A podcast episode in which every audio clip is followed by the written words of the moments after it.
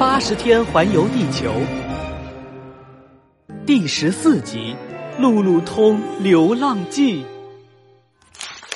一八七二年十一月十号，星期天，八十天环游地球第三十九天，我们乘坐的游轮驶入台湾海峡。狂风的呼啸声就像千万头野兽一起咆哮，一道道几十米高的巨浪扑向轮船。仿佛一张张血盆大口，随时会把小小的唐卡德尔号一口吞噬。妈呀，这这也太可怕了吧！警探菲克斯一辈子也没有遇到过这种情况，他早已吓得魂飞魄散，两条腿不住颤抖，好像随时会摔倒。福格先生，现在风浪太大了，我建议先在岸边停一会儿再走。身经百战的船主约翰勉强保持冷静，不过从他握紧的拳头上可以看出，他心里一点儿也不轻松。我也是这么想的。好的，那我们停在哪个港口？上海。上海？那不是我们的目的地吗？船主约翰愣了一下，不过他马上就明白了福格先生的意思。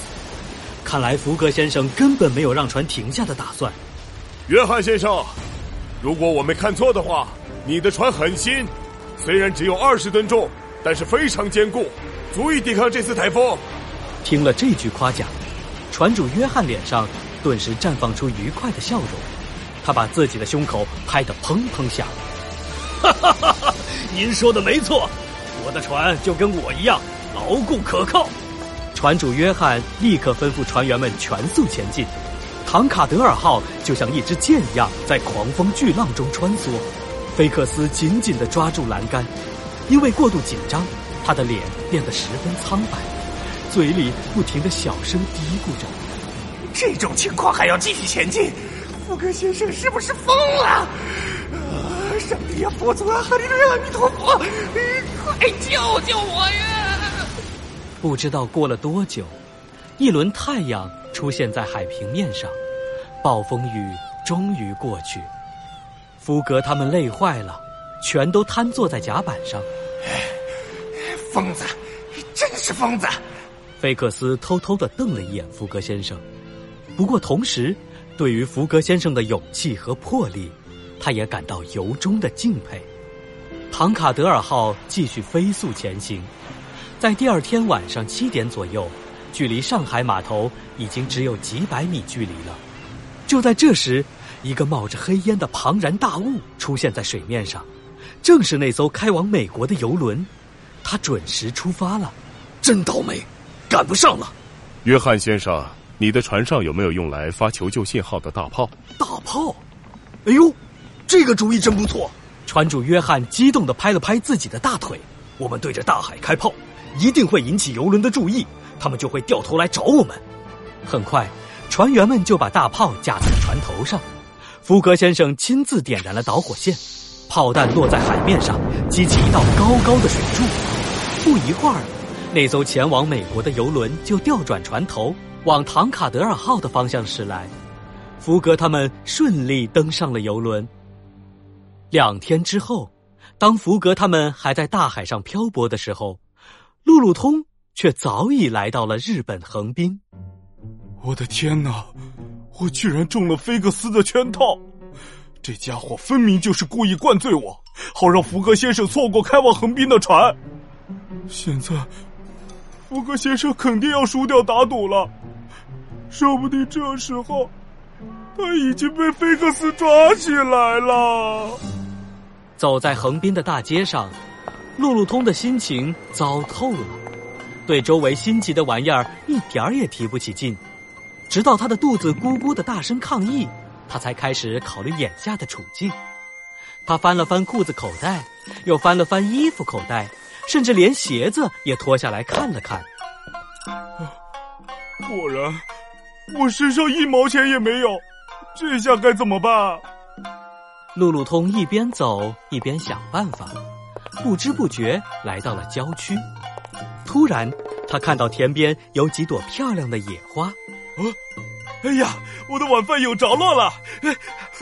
路路通赶紧冲了过去，抓起野花就往嘴里塞，并且大口的嚼了起来。呸呸呸！这野花一点味道也没有，太难吃了。